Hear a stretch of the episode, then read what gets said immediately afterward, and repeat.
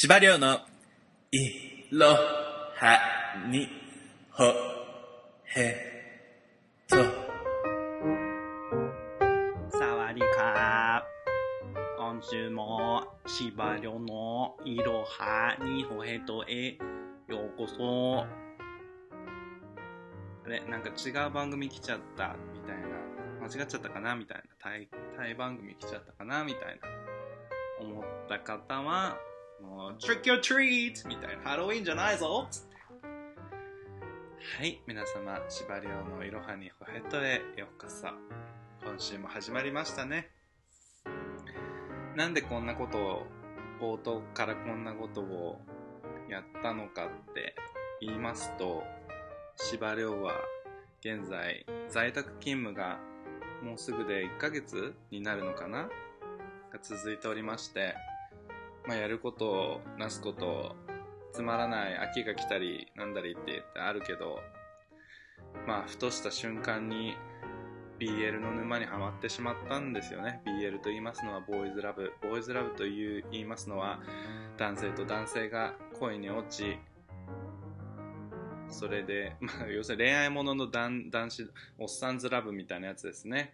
おっさんずラブはもうちょっとなんかナチュラルになんて言うんだろうな。日常の中にそういう要素が入っていてなんかゲイとかストレートとかって定義することなくハルタンがねなんか好きだって言ってなってくれちゃったりする素晴らしいあの作風なのですが、まあ、タイの BL はもうちょっとゲイゲイしいと言いますか学園もので、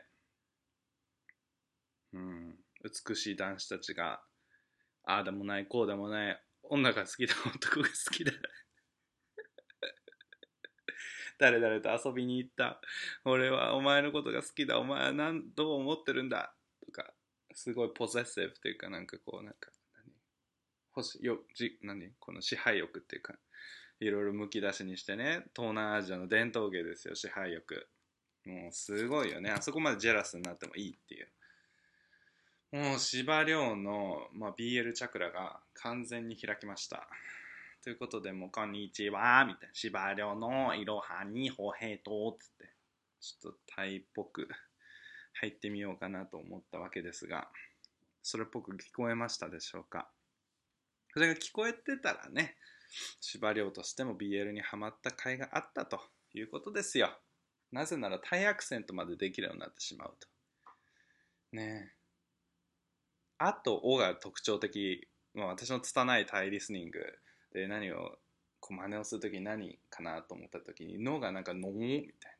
なんかすごい口口が前に出るみたいな「のー」みたいな。しゃくるみたいな「のー」みたいな。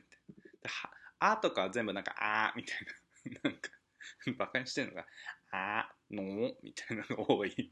どうしたって、はあ、BL 最高です。皆様はどんな BL ライフを過ごしていらっしゃいますか？女性の方も男性の方もストレートの方もゲイの方もレズビアンの方もバイセクシャルの方ももうそのどれにも属さないというそんな皆様もみんな BL を愛して BL で世界をつなげばいいと思います。どんだけ？はいこちらニューヨークは今深夜1時40分ですね。月ん？火曜から水曜に日付が変わったんですかね。はい。まあこうやってまた夜更かしをしながらニューヨークで一人ぼっち司馬遼は今日もけなげに生きております、まあ、心配することはないかな。心配していただかなくても今のところは本当に元気です。うん何から話せばいいかな。いろいろあったね。この今週あの収録してしなかった。1週間の間にいろいろございました。うんまあ一番大きいのは司馬遼がついに歌い始めて YouTuber になったってやつですよね。これ皆さんフォローしてらっしゃいますか？まあ、YouTuber になったっていうかまずじゃあ芝湯の方から行こう。芝湯っていうペルソナがいるじゃないですか。芝芝涼が浜崎あゆみと魂を一致させた時にあのまれに100万年に一度起こる奇跡の現象芝湯っていうのあるじゃないですか。まあそれはね書道家のみきちゃんが創造主でそれで私この世にあのまあ落とされたわけなんですがそしてねあの細々と、まあ、活動を続けている中本家お浜が浜崎あゆみさんがあの TikTok を始めたということで、まあ、非常に可愛らしい動画を何本も上げていらっしゃるんですがその中でなんかあゆあゆソングチャレンジかなだったかなってハッシュタグかなんかで22周 ,22 周年記念に合わせてあゆの曲をみんなで踊ろうみたいなそんな企画をやってて。でそれで気に入ったやつあゆ本人がツイツイッターじゃないインスタでストーリーでシェアするってやつがございましてね。で創造主のみきちゃんが書道家の「芝ゆっつって「出番来たよ」って「スタンバイお願いします」みたいな感じになったから私がなるほどねと思って最初はえっ、とマヨールってねあなたの笑顔が見れるみたいな。タラタララランタラタララそんな夢で出てほしい。それが僕の願いですって。なんか振り付きの曲があって、その振りを、あの、あの、お浜が踊ってらっしゃったので、それをっていうことでね、私は赤いドレスに、えー、っと、茶色いセミロセミロングのウィッグをつけてでそれでお浜がライブ前にいつもやる女優女優女優っていうのをあえて入れた後にあのマヨールを踊らせていただいたところ見事お浜にの目に留まりましてでインスタグラムでお浜のストーリーのところに私が15秒ではございますが出演したという流れでございます。もうハマと言いますのはねもう1 million 100万人以上のフォロワーがいますし言わずもがな国民的あのシンガーでございますので、まあ、皆さん知っていると思うんですがということは私がメディア露出をしたその今までのやつで、まあ、バイリンガルニュースが一番大きかってでその後いろいろちょこちょこカバーしていただいてあの去年ジョン・カビラさんのやつあの生ラジオにニューヨークで出演させていただいてそれが2つ大きかったんですがその3つ目ぐらいにてかまあそれを抜いてトップにお浜のインスタグラムシェアっていうやつがね私の司馬遼という、まあ、司馬遼の片割れの司馬湯というペルソナが、あのー、そういう歴史を作って、この星に生まれついた引きとなんだけど、こんだけとんだけど、あぐるるかわいい、えらんげ、おー、yeah, oh yeah, oh yeah, yeah, yeah, yeah, yeah, yeah. はい。っていうことになりますので、皆様これからは一目置くように、私は浜崎あゆみに選ばれしおかまです。っていうね、話ですよ。まあそれで火がついたんですね。司馬遼には。なんか 物作るには時間あるぞって思ったんだよね。今までそのいろんな楽しいあの妄想やあのやりたいクリエイティブなマインドはあったけれどもあの24歳の時に金木犀の向こう側出したじゃないですか小説。あれニューヨークに来て23歳の時にそこでね授業の合間で書いたんだけどあの時はやっぱ学校って24時間勉強するわけにはいかないからその空き時間っていうのが結構あってその間にやっぱりクリエイティブ悶々時間っていうのが来るんですね。でそれでやっぱり物語を書いてみようと元元ルームメイトのねまなみっちに書いてみたらあのいいいいんやない？しばちゃんって佐賀県の子なんですけどいいんやない？って書い書い書いた書いとったらいいいいけんみたいなそんな感じの言い方されたような気がするけどそれで書いて長編になって出版されたというああいうね大きい出来事っていうかそういう大きいさ創作物とかさなってくるとやはりあれですよね時間が必要なのでこのように時間があると縛りを使えると。あなるほど今までいろいろやってこなかったことができると。でね、先々週まではね、物食ってただけだったんですけど、もう消費豚のごとく、もうお金を散財して、で、それで、どんどんどんどん胃袋が大きくなってって エスカレートして、最終的には約3キロの豚丼を食べたりして、でもそれでも、ね、ラーメン、この間もラーメン6玉買って5玉1回で食べたからね、恐ろしいよね。そう、キムチも1.2キロのこのキムチ、えっ、と、チョンカキムチってやつ1.2キロあるんですけど、1日で食べれるんだよね、これね。で、この目の前にあるホワイトセサミスティーと白ごま、入り白ごま特急ってやつ、もうでかいやつあるじゃないですか。これもう2週間前ぐらいに買ったけど、もうないんだよね。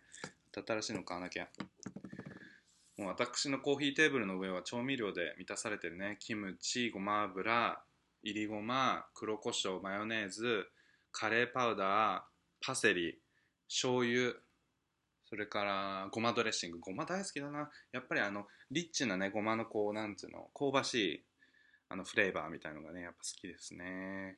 そういうのが。でそれでですねまあこんな感じで消費豚してたんですが、まあ、お金も尽きるじゃないですか。みんこのね段階ってすごいんですよ。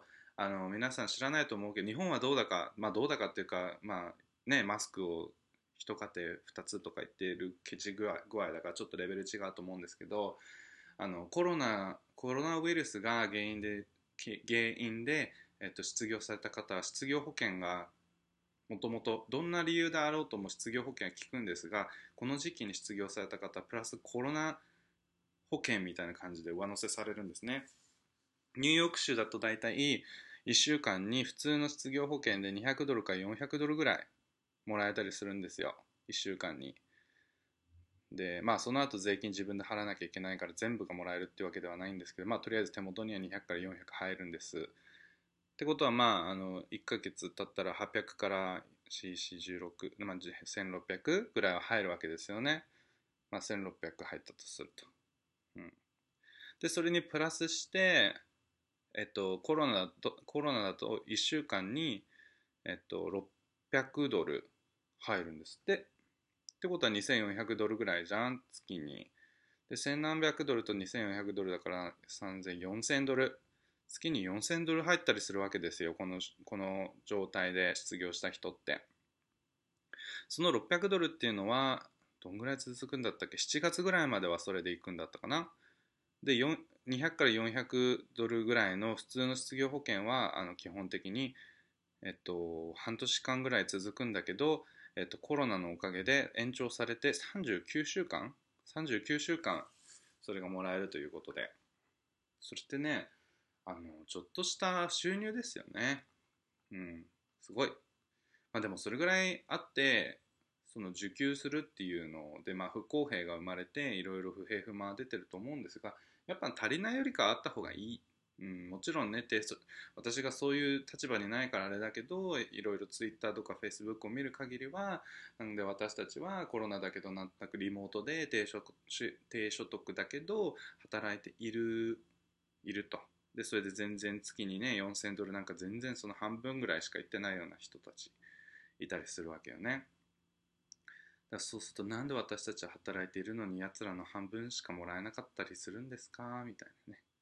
まあ、でもいろいろね経済的ななんかアナリストとかで言うとやっぱりその保険料とかなんかいろいろあるからそのただ受給してる額をそのまんま全部ねあの計算してこれで全部儲けっていうふうにはねそこから保険が出てったりなんだり、ね、医療機関かかったりいろいろ出てくからそういう社会保障的な意味ではベネフィソーシャルベネフィット的にはやっぱりその職があった方がまあお得感というか結局何イーブンぐらいなんじゃない？みたいな見方もあると。まあ、外側から私がこうなんていうの何の感情も入れずに見るとそうだなって。そんなに変わんないんだろうなと思うけどやっぱりさ数十ドルそのさ今今月の家賃払えるか払わないか光熱費どうするか分かんないとかさそのねっていう人たちにとってはさそんなさなんかメディカルなんて別にねかからなきゃお医者さんにかからなきゃ関係ない話なんだから今そういう話してる場合じゃないじゃん。でもなんで私が2000ドルしかもらってなくてやつらが4000ドルなの働いてもいないのにキーみたいになるのはすごいわかるよね。私は今のところさリモートであのお仕事をしているから今までのベースのサラリーのまんまいっているんだけれどもうん、だからそのすごい幸運なことだけど私がねだからクビにならないとは限らないわけじゃない？ニューヨークだからさてかアメリカなんてすぐクビにできるから。そのうちの会社が例えばそれでねコロナの影響で全然ダメになったら私切られる可能性十分あるし切られた日本に 普通に帰るけどそういうの全然まあありだと思ってんのね。別にそのったらそのったら私はいいんですけどえっとまあそうそう考えると今は余裕があるけれどもまあね明日は我が身と言いますか何かがねでもこれで首切られたらさそれで日本帰るしかないって結構ちょっとワクワクなんだけどなんかコロナによって人生が転換したみたいな。そしたら私タイとかに渡っちゃおうかな。貯金持って。ねそういう人生も面白いよね。もう何だっていいんだ。本当に。失うものがないからさ。家族もいないしさ。あ家族っているけどね。あの本当の家族は。でも自分のなんか immediate family みたいなその自分のところのそのファミリーその旦那さんとか子供とかっていうのは今現在いないからさ別に何でもいいんだって感じ、うん、なので本当になんか ストレスなくっていうかそう。でそれで私だけのその感覚で言うと base salary が同じなんだけど生活費がぐーっと下がってるわけよ。そのデリバリー運行みたいなのもやめたからその自炊とかしててで遊ばないじゃない？人と全く。で光熱費とか言ったってさそれ家にこもってるから少しは高くなるんだと思うんだけど電気代とかって。でも電気代ってニューヨーク安いのね。月に私どんだけ使ってても40ドルとか4000ドルとか4000 4000円とかそんな感じなのね。だからそうまだクーラーとか使うような季節でもないし。ねえ。暖房はセントラルヒーティングって言って勝手にビルが温めるからあの基本的にタダだし。うん。本当に大丈夫なんですよ。はい。でねそんな時に時間がいっぱいできちゃったっていうあそうそうそう。だからそうお金は貯まるよね。貯まるというか あのいつも本当ギリギリでやってるんですよ司馬遼やっぱり。あのご存知かと思うんですがその弁護士資格持ってるからってさあの富裕生活をしてるかというとあのそうでもなくあの、ね、マンハッタンのど真ん中に住んでそれでお金を散財してでやってますのでほぼ貯蓄がないっていうねそういう私でございますがまあ別にいいんですよそれで。いいのいいの。でそうして生きていてでもなんかそういうのに比べると比較的なんかそのクレジットカードのそのいつもの増え方そのたまに見るじゃないですか。今現在あのペイデーがいついつでで今あの前回の請求から何千ドル使ったかみたいなやつ見たりするんですけどやっぱり遅いのね。膨らみがね。本当は今頃今頃あの月末に大体あの払ってるんですけどってことは今もう4月の15日だから月末に向けて半分以上は過ぎてるでしょ。でも前回のお支払いから私まだ1000ドルぐらいしか使ってないのね。わーって感じよ。うん普通だったら私もそろそろ2000何百ドルとか多い時は3000ドル4000ドルとか使ってんのに今1000ドルわーって感じいや、自炊って安いね。っていうか、札幌一番って安いね。本当に札幌一番。わあ、あれはね、すごいね。一玉、あの一つ札幌一番の四角いやつ、6個入りで本当5ドルとか6ドルで売ってんだよね、ニューヨークで。日本だともっと安いんでしょ、きっと。1袋だから100円ぐらいの勢いでニューヨークで売ってんだけど、きっと何十円とかなんでしょうね、日本だったら。うわ、安いよね。だからあれ6個入りで5個食べたとしても500円ぐらいしかかかってないわけよ。私1食で500円って相当安いからね。ちょっと日本の感じじゃん。ワンコインっていうやつ。なニューヨークじゃ無理無理。本当に。だからさいや美味しいね札幌一番って。最低3玉だね。最低は3玉必要。じゃないとなんかお腹になんか入ったような気がしないの。私はもういろんな食べ方をしたのね。だから聞いて札幌一番のじゃあ私の札幌一番ジャーニー。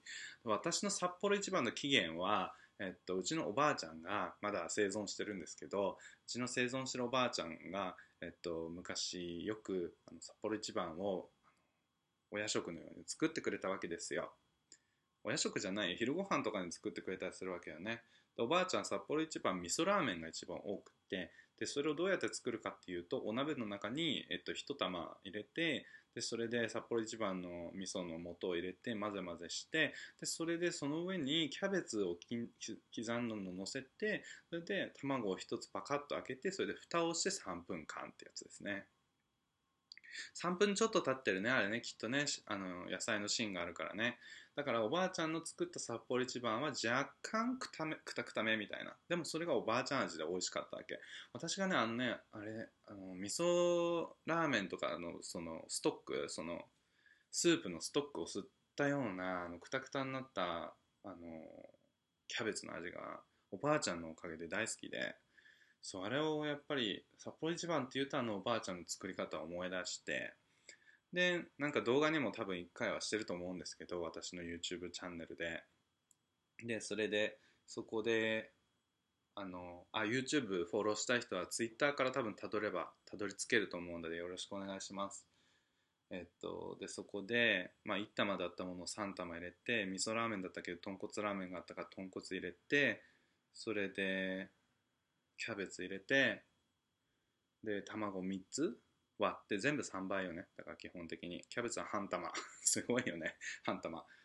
そう。でそれでまあちょっとクタクタにして食べたよね。もうなんかでっかいガラスの計量カップみ計量カップじゃないよ。なんかガラスのなんか器みたいのにドバーって入れて食べたよね。とそれで私は豚骨ラーメンそれに高菜を乗せたり海苔を乗せたりします。うん。高菜と海苔は大好きだね。高菜特にやっぱり豚骨のスープに高菜ってすごい合うから高菜ラーメンすごく食べた。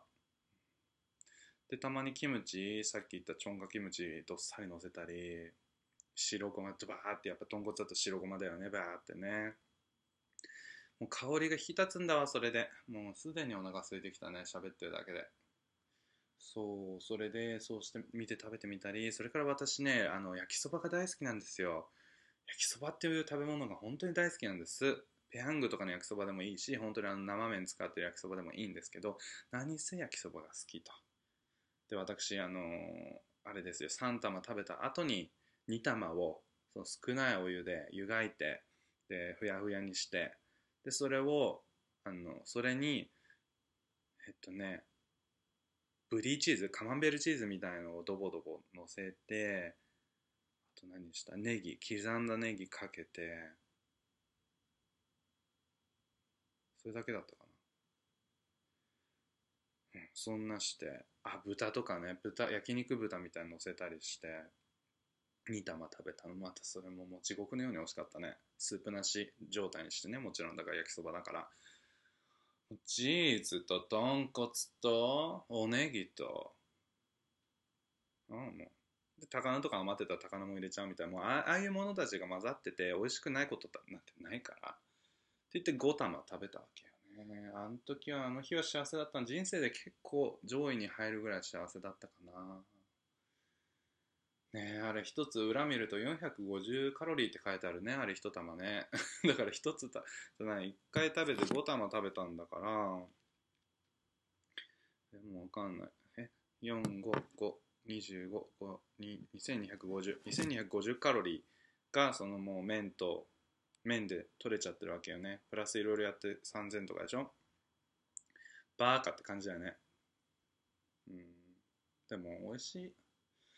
あと白米の美味しさにもまた気づいちゃった。ご飯もう昨日もさご飯炊いてさもう同じパターンだよね。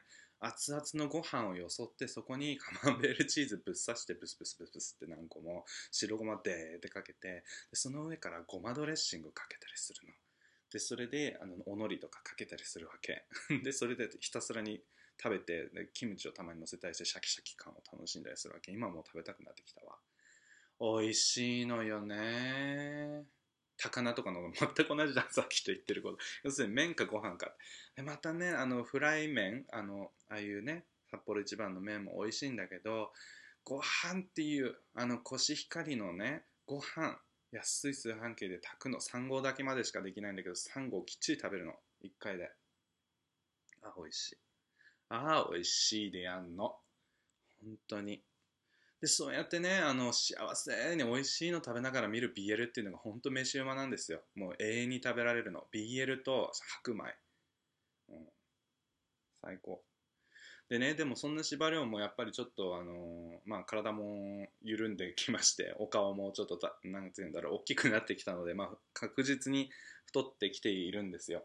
でそれはちょっと有意識時代時代だということで少し抗うんですね。いっぱい納豆を買ったりしてその納豆キムチとかで食べたりするわけ。発酵プラス発酵でね。BL でも普段子になってしまったのでもっと腐りに腐ってやろうと思ってそういうものだけご飯なしで食べたりするんですけどなんと司馬遼の胃袋に関して言うとそうやってご飯なしで食べたりするとそれがゼロカウントになっちゃって何の意味もなさないっていうことになったりするんですよ。険 危険なの逆に。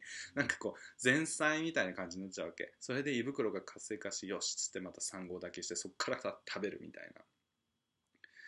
なってしまったりするわけですよね。かわいそうな生き物でしょ。だからねそうやってでも美味しいのたもうほんとさもう幸せ。食べてる時って。うん。私さやっぱり幸せ指数高いと思うんだよね。なんか幸せっていうか自分が楽しい嬉しいとか素敵と思った時にね本当に心からね幸せなの。ラッキーなやつだよね。こんな幸せそうにしててさ自宅待機になっちゃって。そうだからそんな幸せなことがいっぱいあったのであのー、BL おすすめなんですか？みたいな質問結構来てたんですけど私があの BL の沼にどっぷり使ったのは Netflix にあるソータスってやつなんで SOTUS SOTUS ソータス？多分読み方は。その学校名なんだけどね。多分ソータスハイスクールみたいな。違うカレッジ。ハイスクール。ん？カレッジカレッジ。カレッジライフの話。そこで先輩と後輩が恋に落ちる。もうほんとかわい。い本当にかわい。いおうかわい。いもう何がかわいいって。もうあれでもねちょっと一種の虐待だよね精神的に。あのてか精神的な虐待というか視覚的にもなんか先輩後輩の厳しいなんか規律があって学校でのしきたりがあってそれを強制的に後輩がフォローさせられてでもちょっとなんか反抗的というか自分の意見をしっかり持ってる後輩があの先輩に本当は立てついちゃいけないカルチャーなので立てついてみてでそれで先輩に目つけられてみたいなところから実はみたいな。結局なんか先輩がオラオラ系かと思いきや蓋開けたらめっちゃシャイでみたいな。まっすぐでみたいな。そうやってしごいたりしてるのも理由があってみたいな。惹かれ合う2人みたいな。キスまでが長い。セックスなんか全然ないみたいな。そういう感じ。でそれが1シーズンネットフリックスにあってシーズン2ソータス S っていうのがあるのね。っていうのが YouTube でそのままソータス S って入れるともうタイはね多分あれお国芸っていうかね本当観光観光収入みたいな感じでねあれ YouTube での BL でめっちゃ金稼いでるねあれね。出すもの出すも BL シリーズが多い。だから YouTube にさえいればタイの BL は網羅できるね。あの、ソータス、ソータス S っていうのは絶対見てください、BL。あのね、刺激的じゃないから、そういう意味では、その、あの、ビジュアル、その、なんて言うんだろう、その、その厳しいなんとかっていう、その学校ルールとか、そういう設定が厳しいとかいうのはあるけど、その、なんて言うんだろう、性的な、そのキスとかそういうものが、わ、本当に可愛い。もうなんか、もうパピーたちが、そう子犬たちが戯れてるかのようになっちゃったりするわけよ。はあ、本当に可愛い。あれは本当に可愛い。はあ、可愛い。うん、私はあのあの先輩の方が好きですね。あの後輩の方の顔はちょっと微妙だったりするんですけどでもそれでもやっぱりシチュエーションがあるから全然大丈夫。全然ブサイクとか思わない。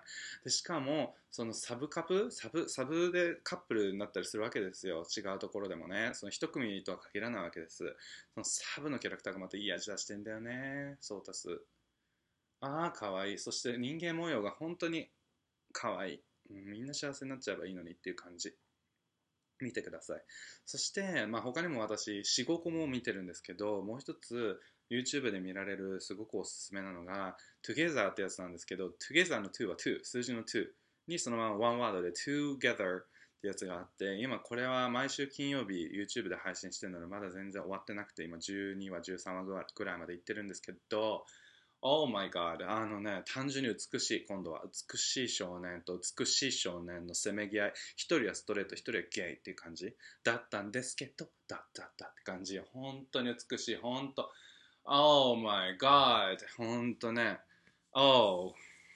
すごい。本当に。天使。本当。ありがとう。生まれてきてくれてありがとうこのように。そして BL の作品に出るっていう風にマネージャーと一緒に決めてくれてどうもありがとうございました。オーマイガー本当に私のチャクラ開いたものもズブズブズブ濡れにしてくれてありがとうございました。いやすごいでやんの。おうあもうあの芸役もともと芸役の方が美しいのなそしてなんて言ったらあのシャイ。シャイで自分の気持ちが言えないけども気持ちが溢れてしまうから言うしかない。でそうなった時にでも相手はゲイじゃない。自分のこと好きじゃないかもしれない。っていうのは分かってたけどでもなんだろうこの距離が近いからやっぱり気持ちを抑えることなんかできない。だからなんか必要に誘ってしまう向こうは牽制を張るけどでも自分も自分でストレートだと思ってたけどみたいなそっから言えない。見て？Together 絶対見て。Oh my god. 本当にいいよ、あれもいい。それからなんだっけ？うん、いろいろ。ネットフリックスにラブシックって、ラブセックってやつだったの。それも良かった。綺麗だったね。それはね、その、あれらに、その今の最初の2つはね、やっぱりこう、ひタイの BL のいいところって、こうなんかね、ちょあの、ヒルドラっぽいの。なんかすごいチープな音楽に、すごいチープな展開に、なんか、なんか、うん、すごいソープオペラ的な感じのニュアンスがすごくあって分かりやすいの展開が早くて。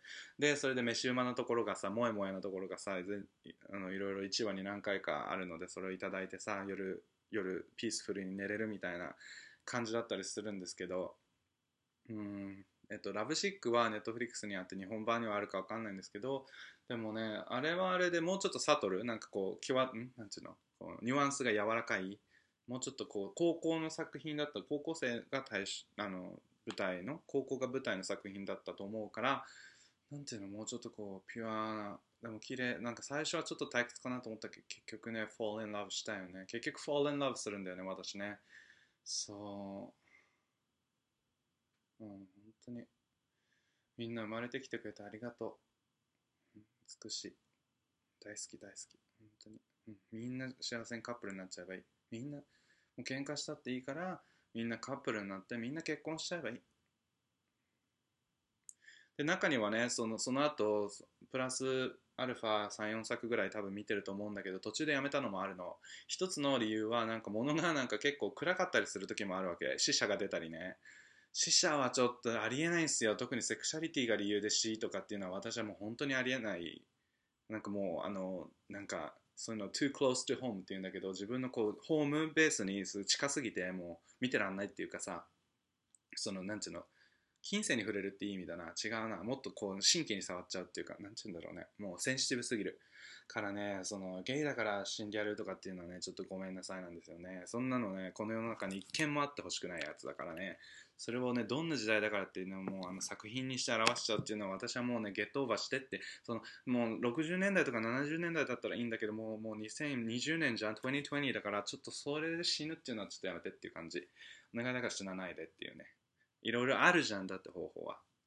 あれ？今パッと思いついたあの楽しかったやつ。ああファーンタイプか。ファーンタイプファーンタイプあのねもう一つすごい楽しかったのがファーンタイプあれ？あの作品は？もうねなんかね見すぎちゃってダメなんだ。うんでもちょっとエッチな少しエッチな感じになったりあのするんだけどその Together と似てる感じのシチュエーションでストレートっぽい男子とあとなんて言うんだろうあのまあゲイなんだけどイケメンのっていうののカップリングで Tharn Tharn type THR THARN タイプ？TYPE ワンワードで。3っていうのがゲイ役の子でタイプっていうのがストレート役の子なんだけどその2つ合わせて3タイプってやつもあって綺麗だったね。あの私が今ちょっとのなんか海馬の片隅であのモエモエしてるあれは何の作品だった？あれ綺麗なやつあのサブカップルめっちゃ可愛かったじゃん？忘れちゃったねうんあ、違う。私ちゃんとメモにして、メモしてたわ、そういえば。忘れちゃいけないと思って。Dark Blue Kiss。Dark Blue Kiss もよかったな。そう、だから、うん。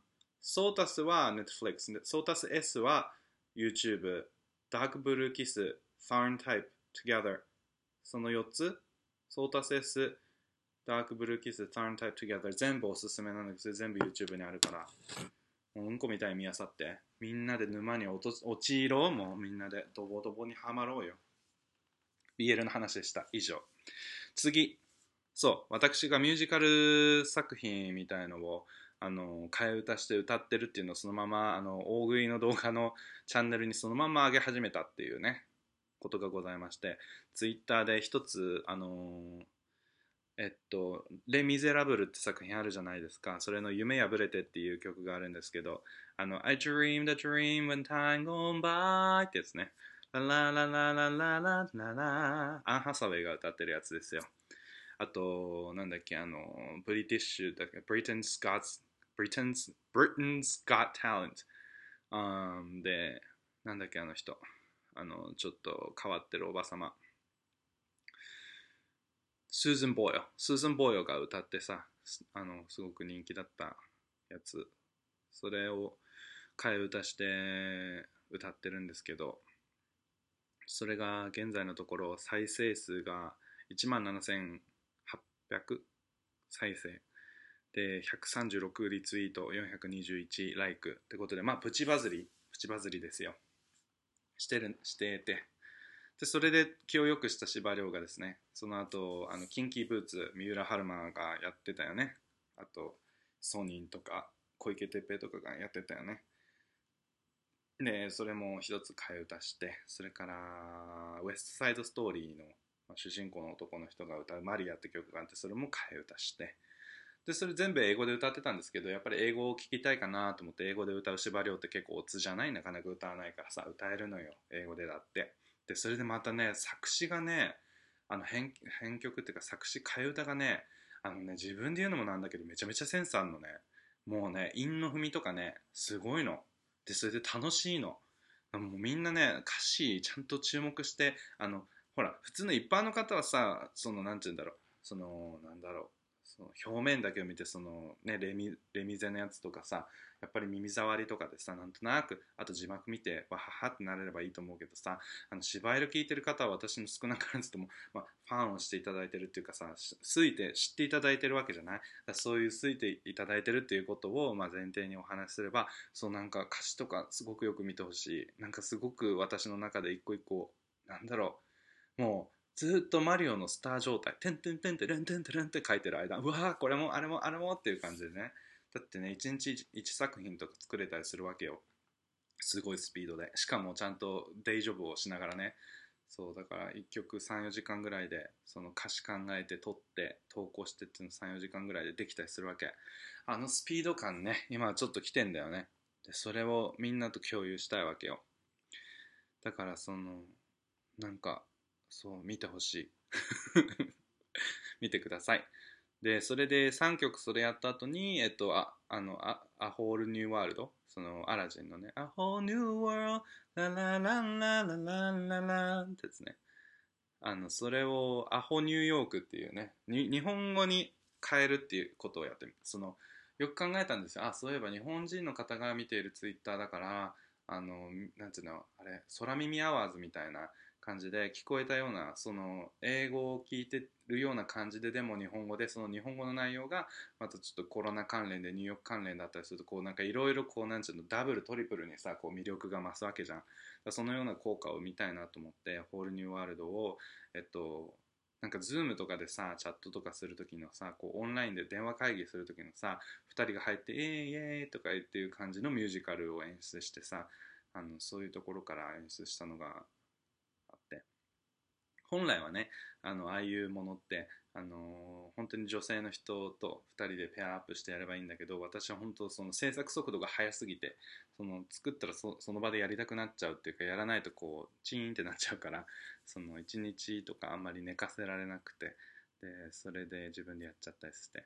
後でね興味がある人ニューヨーク在住の女性のシンガーの人がいったら一緒にねデュエットしたりするバージョンもさあげたりしてもうちょっと楽しんだりすることができるかもしれないけど。でそれで今日というか昨日出したのがあの 皆さんご存知の We Are the World We are the world We are the children We are the ones that make a brighter day So let's start giving マイケル・ジャクソンね There's a choice we're making We're saving our own lives. It's true will make a better day Just you and me. ってやつね。それを日本語バージョンで嫌だなっていう。嫌だな。ダダンダダンダン。忘れちゃった。自分で書いて歌詞。それも素晴らしい歌詞が書けてそのいろんなスティービー・ワンダーとかさあのー、なんかいるんですよ。そのライオネル・リッチーとかさその有名どころがいっぱいいてその私のできる限りでいい感じにあのいい感じに雑に外してんの。わかるかなこれ。見て分かってくれるかな。いい感じに雑に外してんの。リズムとか音程を。こうなんかちょっと雑にモノマネしましたみたいな。ちょっとバカにしてるみたいな。バカにっていうかバカにはしてないんだよ。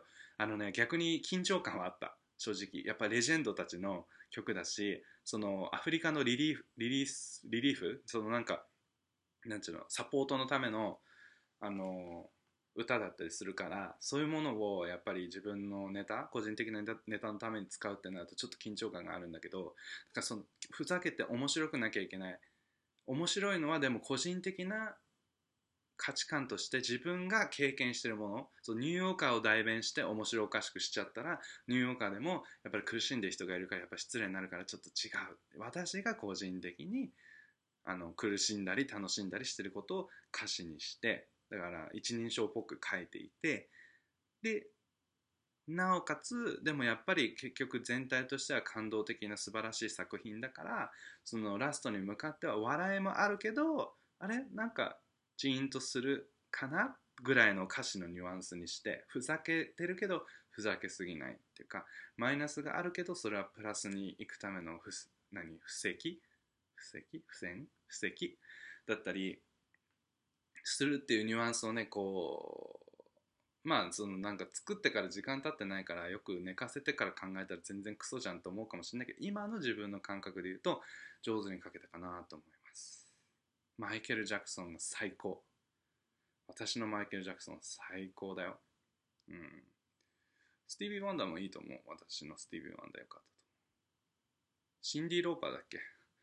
声出ないんだけどね。Well, well, well, well, let's realize. ラララララララララってやつね。そこもう結構面白いストーリーになってると思うので、ぜひ YouTube の方で再生してあげてください、フル。あの、Twitter で全部上げてるんだけど、まあ、あの、制作上というか strategy としてそのクリップの一部だけしてフルが見たい方はリンクを押して YouTube で飛んでくださいって形の誘導の仕方してるのでぜひあの Twitter から YouTube に飛んで、えー、まあ、ライクとかコメントとかサブスクライブとかしてみてください本当にでもお金目的じゃないしそのなんて言うんだろうほんあれなんだけどでもなんだろうやっぱりクリエイティブなことをした時にやっぱり何らかの目に見える形でこう反応がやっぱり何ツイ何何百ツリツイートとかあったりするとね単純に嬉しかったです。でなのであのなんだろうお願いするわけではないんだけれどももちろんあの全然好みに合わないということであればもちろんそれはリスペクトなんですがなんかもしもね心に留まるものとかあったらここのこういう歌詞が良かったですとかなんかねそういうシェアとか自分のフィードバックご自分のフィードバックを私に向けていただくと、まあ、別にあの叩いてくれたっていいですし何らかの形でレスポンスが来るとなんかこう心開いて作ったものに対してなんだろう自分のが作った赤ちゃんがちゃんと成長してるっていう感じがしてすごくいい充実感を心が感じます。そんな1週間ちょっとだったかな。肩の方は大丈夫です。いい感じ。まだまだね、えっと、でもまあ、一個、そのガールプッシュ、あ、なんか先週も同じ話したな。なんかそんな気がする。ガールプッシュアップ、それは失礼な言い方だなとか言って話してた気がするな。膝つきプッシュアップはできるようになりましたと。で、そのまんまです。まだ膝ついてるまんまです。お便り行きましょうか。お便り。今日のお便りは、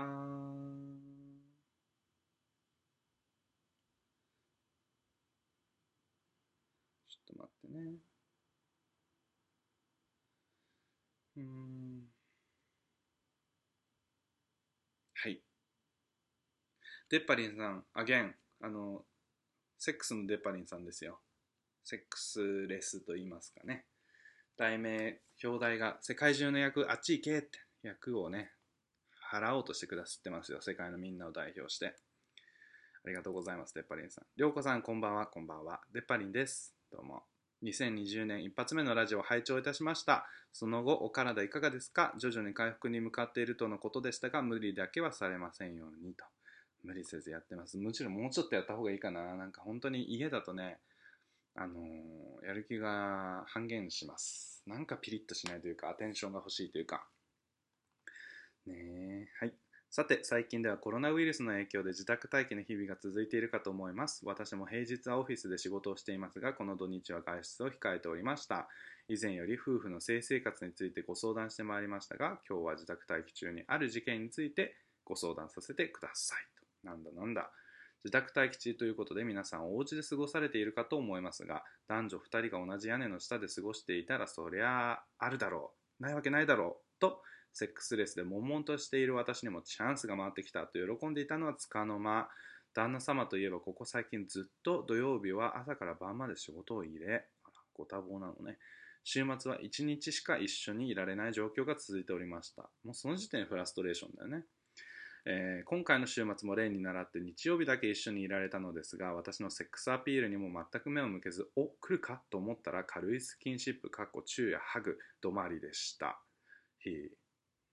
これは受け身では一生してもらえないと思った私は昼寝をすると言いながらなんとか寝室でセックススイッチを入れ旦那様では濡れなくなってしまったあそこを準備 OK な状態にして1時間後に寝室へ旦那様を呼びました。そうすると意外にも乗り気になったらしくここに至るまでの流れにあことに至るまでの流れになったのですが私があそこを準備万端にしていたせいか前儀が1分ほどで即挿入。そして彼にとっても久しぶりのセックスだからか即フィニッシュ。時計を確認したら寝室に呼んでからフィニッシュまでわずか10分。わら久方ぶりのセックスがわずか10分でしかも私は前儀もいただけないまま気持ちいいと感じる前に強制終了されてしまいました。もうどういうこと？これはさすがに理解できません。涼子さん私哀れすぎませんか？自分でも女と女として虚しいやら悲しいやら一周して笑ってしまいましたちなみに私はまだ涼子さんがお察しの通り20代後半です。このまま枯れていってしまうのが本当に怖いです。かといってリスクを取りたくはない。でもカップルにおいて性の不一致はかなり大きな問題だと思います。涼子さん、私、もうどうしたらいいかわからなくて瞑想中です。本当にわかりません。セックスがあまり重要と感じない彼と絶対的に必要だと感じている私。しかし彼にすでに濡れなくなった私の体。辛いです。そして自分を責めたりして、ま、してまた女として自信をなくしてしまいました。いつもいつも半分愚痴のような悩みを聞いていただき申し訳ありません。何かアドバイスいただけたら幸いです。コロナウイルスの影響で自宅待機が続いているかと思いますが、お体ご自愛ください。デッパリンと。はい、デッパリンさんありがとうございます。うーん。本当だね。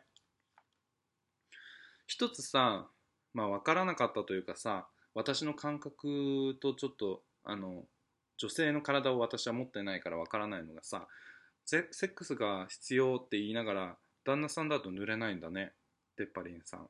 というのはということはデパリンさんは別に旦那さんとセックスがしたいというわけではなくでも誰彼構わずセックス今はセックスという行動が必要なのだ。でもそのセックスという行動をするために現在はその結婚相手の旦那様を頼るしかない。ただその旦那様はセックスパートナーとしてはベストではないというのは分かっている。その証拠に濡れはしない。まあけれどもそのその以外それ以外の人とやったら事実上浮気や不倫になってしまうからそれはできないため旦那様で濡らすしかないっていうことかな。それで合ってんのかな。ねえ旦那早漏か。早漏っていうかもうなんつうんだろう。早漏でもいいよ。やっぱり前儀。そのなんか愛情のあるセックス愛情があるないっていう話をしてないないんだけどセックスの成り立ちとしては愛情に欠けるやり方だよね。もう私前儀1時間でもいいもん。私はね。で多分多くの女性の人はそういう人いるんじゃない？もうもちろんね入れられてなんぼみたいな人もてかさ最終的に果てる時には入ってないといけないとか。逆に果てる時入っててもらっては果てられないとかいう人もいるんだよね女性にはね。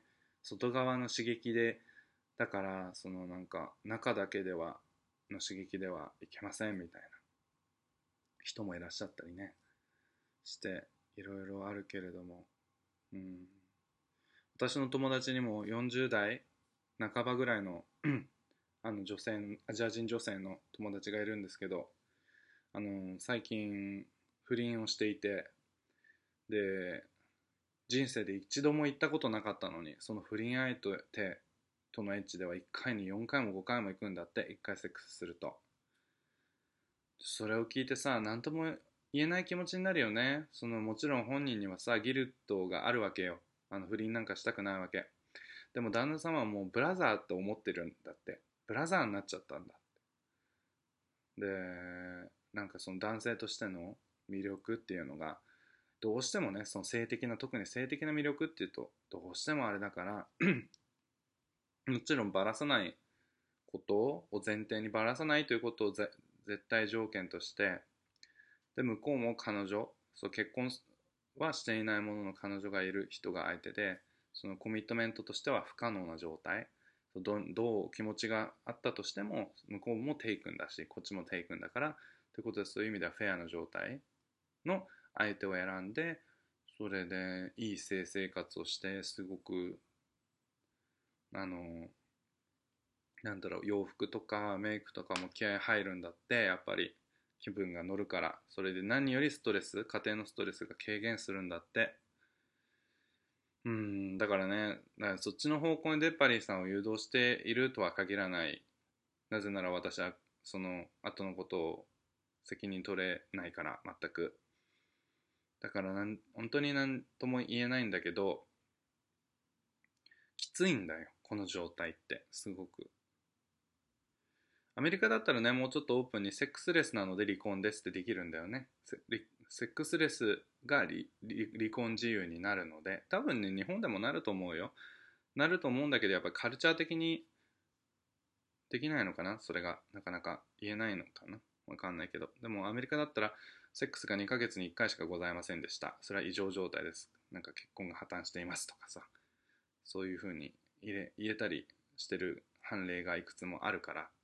そういうふうなところは割り切ってセックスがないということは結婚生活として通常考えて成り立たないと見るのが正しいっていうふうにね言ってるわけなんですがまあ日本だとそういうことでもないわけよね。1年2年やらないカップルなんて特にねお子様持たれた後なんかその女の方も一度はその全く触らないでみたいな、ね、時期がホルモン的に来るらしくそれが理由でなかなかエッチをまたするっていう習慣に戻れなくてそのままセックスレスになってお互い悶々としてっていうあったりなかったりっていうのを聞きますが。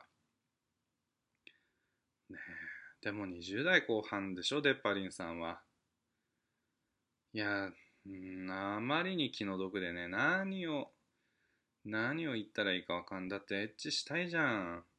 でもこんなエッチだったら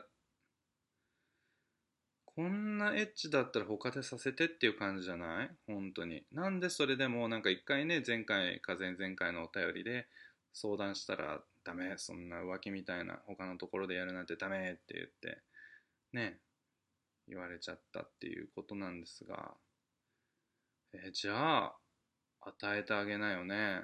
せめて自分のチンチンがどうすぐ果てちゃったりできないんだとしてももう少しおもちゃとか工夫して自分が立たなくてもそのたとえそれが何ていうの燃え上がる恋としての肉欲でなくなってしまったにしても時間とともにそういうので冷めたりもするからさ。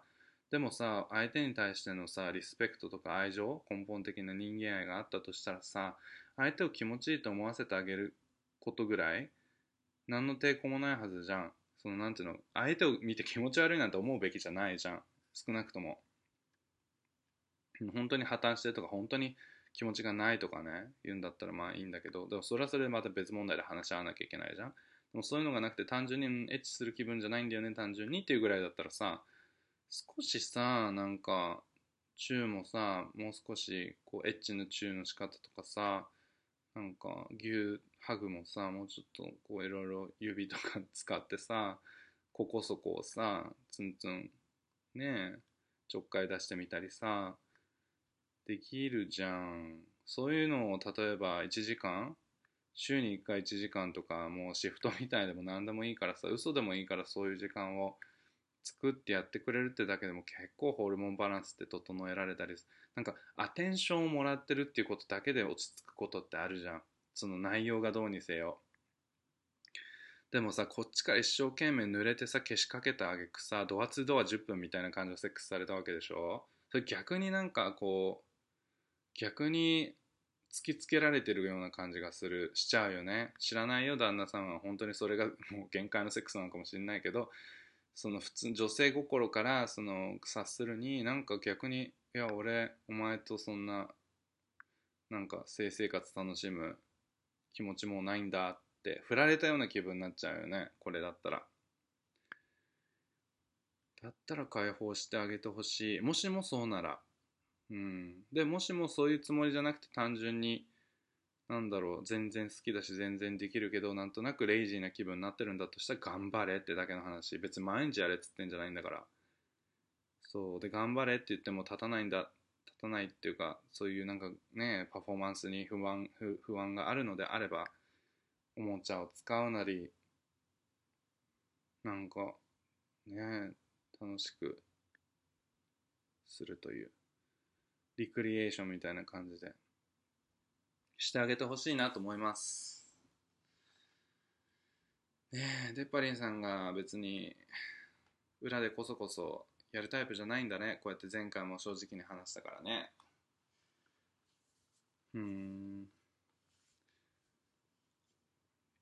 うん。もう私にはかい残念だけど解決をしてあげる力がない。ことではあるんだけれども。うん。ねえ。そう。こんな。1分の前儀で即そ挿入して。寝室に呼んでからフィニッシュまでわずか10分。いやいやいやいやないでしょ。だってってことはさ自分の体なんか全然触られてないってことでしょ。はいはいはい触りますよ。あ濡れてるね。はい入れちゃいますよ。入れました。はいはい。しまーいみたいな。うん。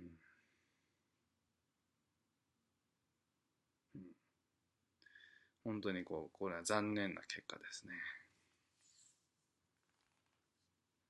ちょっと旦那様には少しもう一回考え直してほしいものです。どうするかと。この状況を問題だということをまず認識していただかなければなりません。デパリンさんはこのまま行ったらどんどん干物のように枯れていってどんどん自分のことをアトラクティブだと思えなくなってきてそんな風になんか何家庭という檻の中にすごくドキドキワクワクすることなく入れてしまってねえカゴの大奥みたいなカゴの中の鳥じゃっつって足立由美は言ってました。そういうことになってしまっていいんですかっていうね。ということでデッパリンさんもう一度お話し合いですねこれは。これはもう辛抱強く話し合うしかない。だってもう一回蓋を開けてるわけだから他でやっていいって。うん。でしかもさ浜崎あゆみあゆはさあのこうやってサーリアルで歌ってました「一人ぼっちで感じる。孤独より二人でいても感じる孤独の方が辛いことのように」つって一人でいる時の孤独より二人でいる時の孤独の方が辛いんです。ララーラライラララライってなっちゃうわけよ。あゆですら。もうララランってラララライってなっちゃうわけよ。それぐらいの状況でよっていうのをサーリアル歌いながら、あの、目標のあのボディスーツを着て、いらないものだなーっつって、その当時をしん、までくれんばーつって、今あの、旦那様の上にの乗って歌いながら、あの、近づいてるとこね。やってみてください。また、続報お待ちしております。てっぱりさんありがとうございました。次。はい。あやさんという方です。司馬遼のいろはにほへと拝聴しました。二重丸。司馬遼さん、こんにちは。初めてメールをさせていただきます。あやと申します。ありがとうございます。友人のゆっこに、りょうさんのポッドキャストを勧められて拝聴しました。ゆっこさんのご紹介ですね。ありがとうございます。まあ、こうやって口コミで広がるんですね。嬉しいことです。かっこゆっこは大学以来の友人なのですが、彼女をメールをつ彼女とメールを通じてしっかりコミュニケーションをされているりょうさんとも変に謹慎感を感じてしまっています。わら、うん。ありがとうございます。全然どんどん、どんどん親近感感じてください。個人的には第136回「ほとばしる松任谷由実館」の冒頭でお話しされていた冬彦さんにチェスナットパイを買っていこうかなというくだりからの日常的にプレゼントを考えたりするのが好きという部分にとても深く共感してしまいました。私も友人や恋人に日頃からちょっとした贈り物をしたり、こういうものを食べたいって言ってたな、飲みたいって言ってたな、買っていこうとなるタイプの人間なので、自分以外にもそういう人が世の中にいるんだなと嬉しくなりました。そう、いないよね、なかなかね。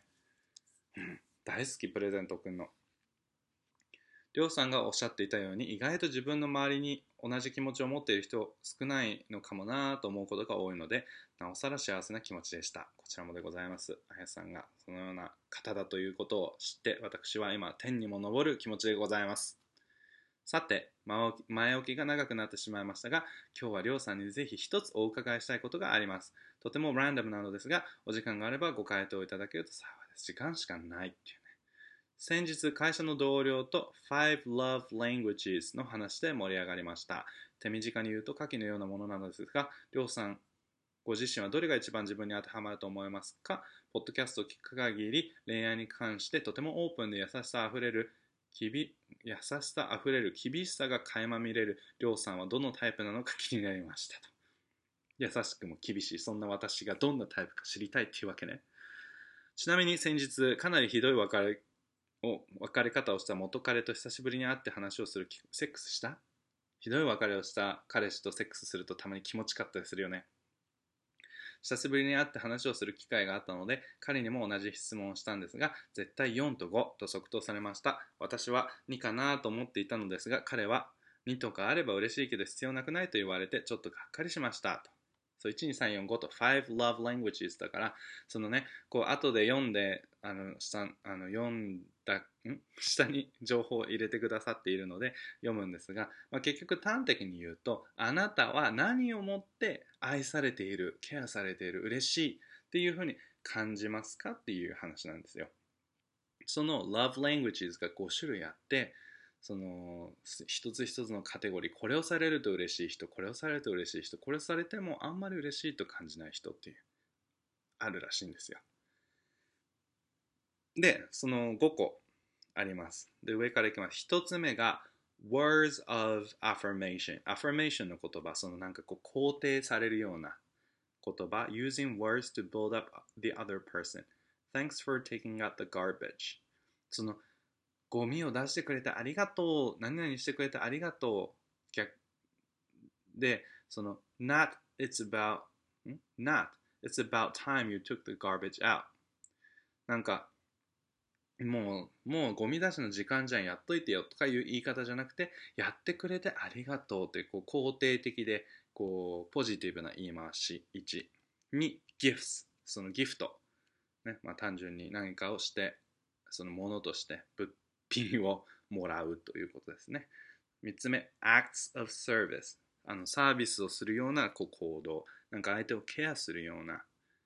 うーん、ここに書いてあるのが、料理を作ってあげたり、えっと、お皿をあがあげて、洗ってあげたり、それでフロアを掃除、掃除機かけてあげたり、そういうなんかしてあげるというような、そういう行動が3。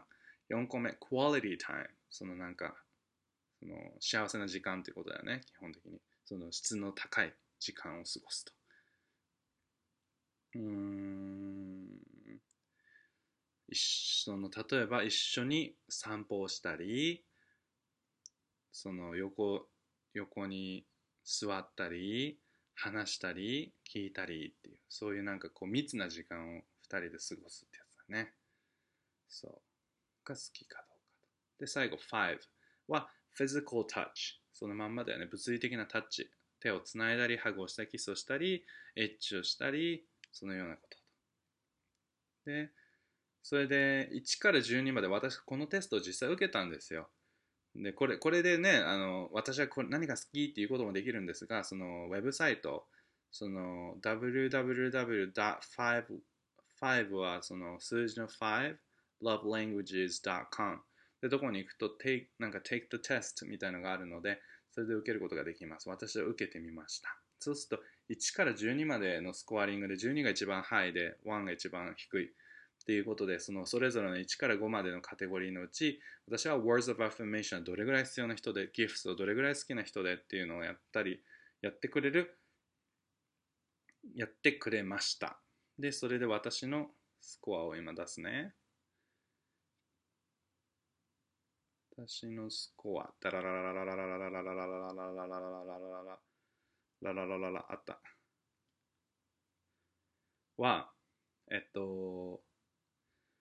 12段階評価。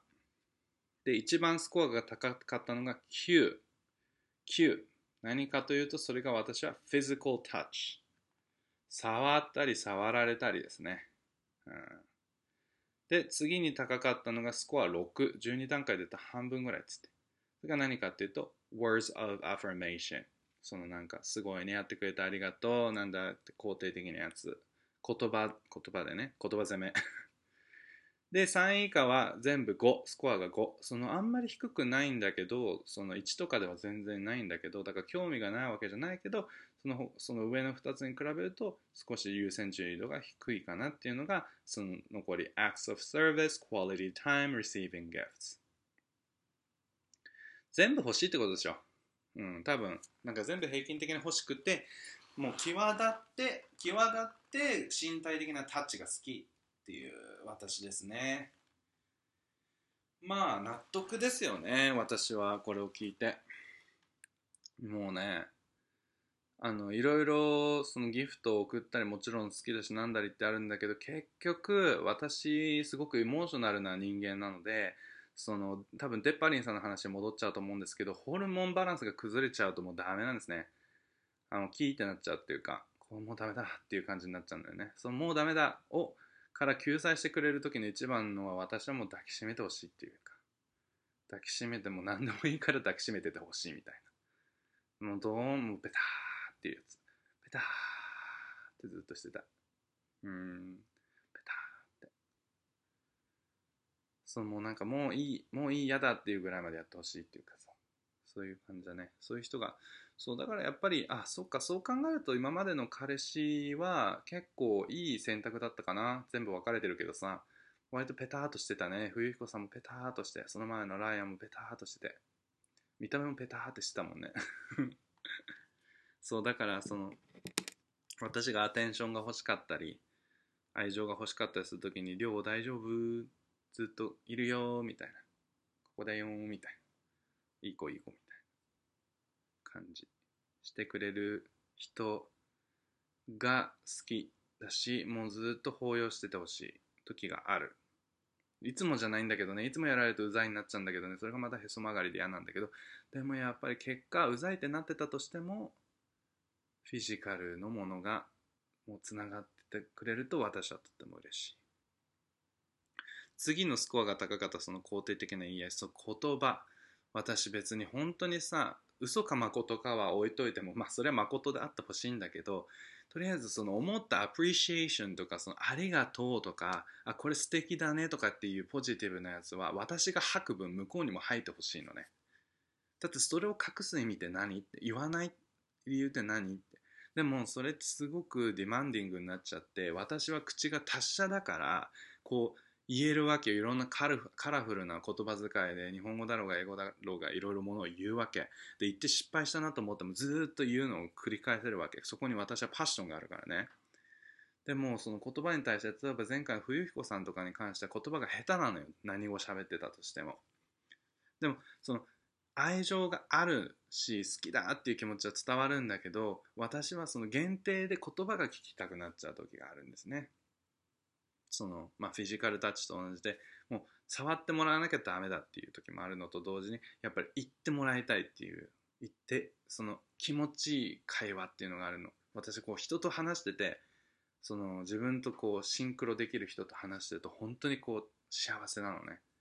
で逆に自分がすごく気持ちを込めて物事しゃべるからいつも。それが全然汲み取ってもらえないとかミスアンダースタンディングがあるとすごいすごい何の何なのこの時間みたいな。いらなくね？みたいな感じになっちゃうの。だから、そのなんかこう、お互いをケアして、ありがとうとかごめんねとか、I'm so proud of you とか、Oh, you did a great job とか言うのって、やっぱ日常的に欲しいなうん。ねえ、そこら辺はやっぱ優先度高い。で、最後の3つは全部平均的に同じ5だったけどもちろんそう何々をしてくれる。私ねでもね掃除をしといてライアンとかは前々彼のライアンとか私がいない間にあのすごく部屋をきれいにしてくれたりとかそういうタイプの彼氏だったのね。でなんかすごくありがたかったの。もちろん。ありがたかったんだけどなくてもよかったの。そのびっくりした単純に。え？なんか You didn't have to って。しなくてよかったのになんでしてんの？みたいな。でも彼はそれが私に対する愛情の表現だったんだよね。大好きだからもう家ピカピカにしたよ。見て。っていう感じだったの。私が日本に2週間帰った帰ってる間に合鍵渡したらもうサプライズみたいな感じで帰ったらピカピカになってたわけ。それ気分良かったよね。だって遠出から帰ってきたら家ピカピカなんだもん。それは気分良かったよ。でもなんかそれは気分良かったのはその綺麗な部屋を見て気分が良かったわけでその愛情としての気分の良さとはやっぱりまた違かった。だ私の中では売れありがたいしあるに越したことはないんだけどツボとは違うっていう感じがするかな。うん続いて quality time 一緒に過ごす時間か。一緒に過ごしてても何にもしないとかっていうのは私あんま好きじゃないかも。一緒に漫画を読むとか？てか一緒とか別々に漫画読んでてそれが好きみたいな人いるじゃん。そうやってクオリティタイムのスコアが高いはずだよね。私は目的がないとやっぱりちょっと。うん。だったら別々で私はほら私でまたミュージカルを歌ったりとか いろいろ一人だったら一人でやりたいこといっぱいあるからそれだったら時間を決めてここからここまでは2人の時間だよね。でもここからここまでは別々の時間だよねってしたい。どちらかというと。その一緒にペターってしてるのも好きなんだけどでもなんかその何をしないまでも相手の顔を見つめてるだけで幸せとかではない。そういうタイプじゃないんだよね。もうタイの BL 見てるとそういうのばっかなのよ。君のその瞳を見てるだけで僕は救われるんだみたいな。ないないないみたいな。まあないないないってことはないけどうん。もちろん褒めるよ。なんか冬彦さんとかと付き合ってた時はもうほんと顔見るたんびに「Oh, you're so beautiful」っていつも言って「可愛いね」って日本語で言ったりもしていい子いい子してもう会うたんびにずっと言ってたけど。でそれはもちろん本音だったけどでもそれを自分が欲しいかあまあでも words of affirmation っていう意味では美しいね綺麗だねとかって言われるのは好きだけどそのなんて言うんだろう。ずっと四六時中それそうやって一緒にいなきゃいけないかって違う違うかな、うん、でそれと同じスコアで最後 receiving gifts ね。2番ねそのそう。あやさんが言ってたところの2番。私と共感した要素である2番ね。2番目のギフト。うん。私はギフトをもらう側に関してはそこまで優先度が高くないと思う。正直。そのなんまあだからもらいたいっていううん？ていうかもらったら嬉しいしそのなんていうのその裏にある考えててくれてたんだっていうことが一番好き。だからその物品？その何をいくらのものを買ってきたということではないんだよね。でどちらかというとギフトっていうふうに囲われるよりかはなんか acts of service その考え自分のコンビニエンスを考えてくれて例えばあ私が一番好きなのはもうプラン立てるのがだあの上手い人大好き。あなんか寮例えば6時半まで仕事なんだ。そしたら僕は今日5時半に上がるから1回家に帰ってそれで6時半に量が上がるんだったらその30分後の7時ぐらいに一緒にご飯食べれるようにあのデリバデリバリーを取ってくるからあの家僕の家に会社終わったらまっすぐ来てねとかさそういうのが大好き。そういうなんか考えてるなんか君のスケジュールも僕のスケジュールもちゃんとあの work things around してそれで2人にとって一番フェアでなんかスムーズなあのなんか時間を無駄にしない過ごし方が過ごせるねみたいな、うん、大好き。っていうかそれは好きっていうか私が絶対そうするからなんだよね。相手を待たせたくないし。そうまあ待たせる時もあるんだけど。でもやっぱりお互いの気持ちっていうのをちゃんと寄り添わせてベストなその時間的にもクオリティ的にも高いものの時間どうせ過ごす時間だからどうせならいいものにしたいって思うしだそういうところからそういうことになるんだ気持ちになるんだけどそうだからフィジカルのものというよりかそのやっぱりバックで考えててくれてること自分を思って思考を巡らせてくれた。でその成果物として例えばたまにギフトかもしれない。たまにそのプランニングそのものだったりするかもしれないどちらにしろ私はその後ろで彼が考えてくれてたなと思思ってるのを感じるとすごく嬉しいね。うん。でもこれってきっと他の人に聞いたりすると全然違う価値観だったりするわけだよね。例えば私は本当に明らかにフィジカルタッチが大好きな人だけど本当にいらないって人もいるんだろうね。会ったことあるもん。あれきっとそうなんだろうね。別になんかそんなベタベタしなくてもいいよみたいな。チルな人いるけど。あれクールぶってんじゃなくてマジでそうなのかもしんないもんね。ウケるよね。私何だったんだろう。そそうそういう人からしたら私めっちゃバカに見えてたろうね。何こいつみたいな。感じだったと思うよ、うん、ね楽しいこれ。みんなも 5, 5lovelanguages.com に行ってあの受けてみたらいかがですか？結構面白い。だってさこれ相手と比べることで結構なんかわかるかも。私もこうやってさフィジカルタッチが今必要だってテスト結果言われたからあそうそうそうだよねと思ったけどなんだろう。私はフィジカルタッチが必要なの？なんて言ったことないしその彼氏に対して。なぜならそれを認識してなかったというかさその認識してたというかそれが必要なの？ってイントロデュースするというよりかそのフィジカルタッチが足りなくてなんかちょっと悲しい気分になってイライラしたりっていうことで表現してたような気がする。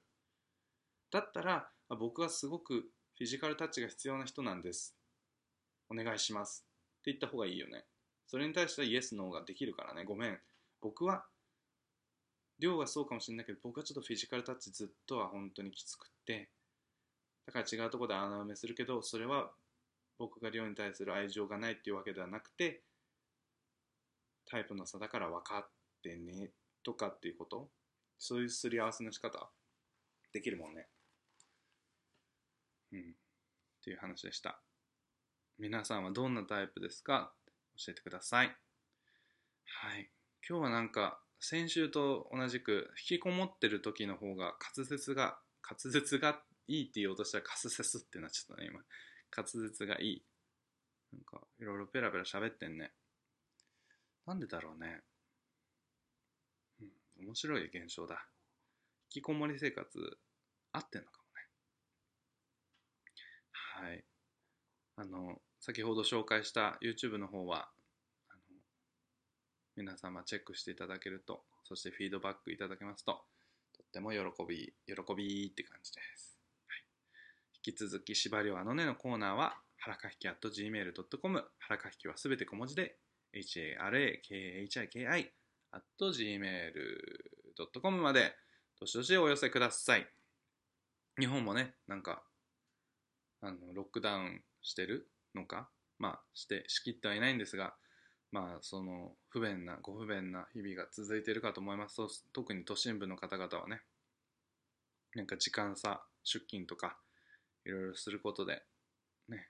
でも日本の方はあのねなかなか死者とかそういうシリアスになった人の数はずっと少ないみたいで謎ですよね。ツベルクリーンなんですかね本当に。